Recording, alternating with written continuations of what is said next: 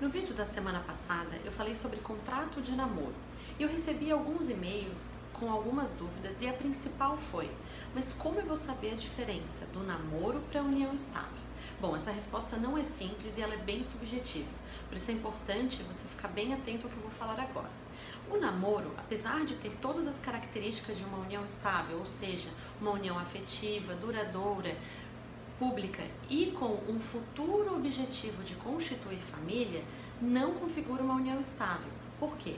Porque o casal de namoro, ele ainda de namorados, ele tem a sua independência, seja moral ou financeira.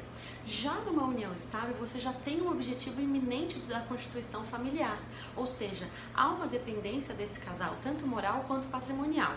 Uma outra questão que também me foi me perguntada é a questão de namorados que residem juntos. Se automaticamente se configura a união estável? Também não.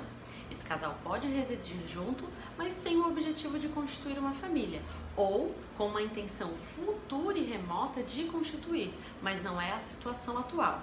Uma, uma última questão que é importante deixar claro para vocês é se algum dos dois possui um, um, patrimônio, como por exemplo um apartamento que é financiado, e a sua namorada ou namorado passam a residir nesse apartamento e ajudar nas despesas, caso esse relacionamento termine, como que fica essa questão patrimonial? Bom, essa questão não vai ser resolvida na esfera familiar e sim na esfera civil, onde quem ajudou a pagar esse financiamento ou benfeitorias internas do apartamento poderá pedir a restituição de valores pagos, mas claro, terá que comprovar todas essas despesas e trazer isso ao judiciário. Se você ainda ficou com alguma dúvida, mande um e-mail para o e-mail que está aparecendo aqui na tela, acesse o nosso canal do YouTube, se inscreva e fique sempre atento aos vídeos, que toda semana a gente lança um vídeo diferente. O meu nome é Luísa Santos e eu sou advogada. Até o próximo vídeo.